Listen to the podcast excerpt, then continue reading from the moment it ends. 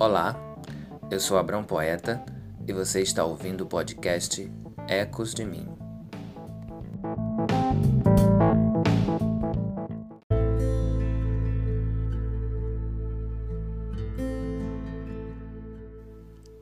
Acolhimento é o nome do texto que você vai ouvir agora.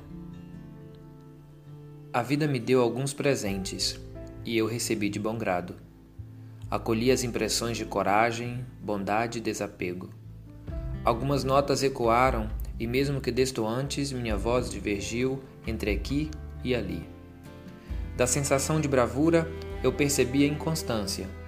E tá tudo bem não ter a audácia de acertar sempre o tom. Na melodia da polidez, entendi que a compaixão e misericórdia podem errar os passos às vezes. E tudo bem despir um pouco a humanidade em mim. No vibrato da apatia, eu aceitei essa pequena variação do humor e entendi que a frequência nem sempre vai reverberar a música de todos. Então presumi que deveria me levantar a cada tombo, e se na dança pisarem meus pés, tudo bem, errar faz parte do compasso, e meus passos darão mais beleza ao baile.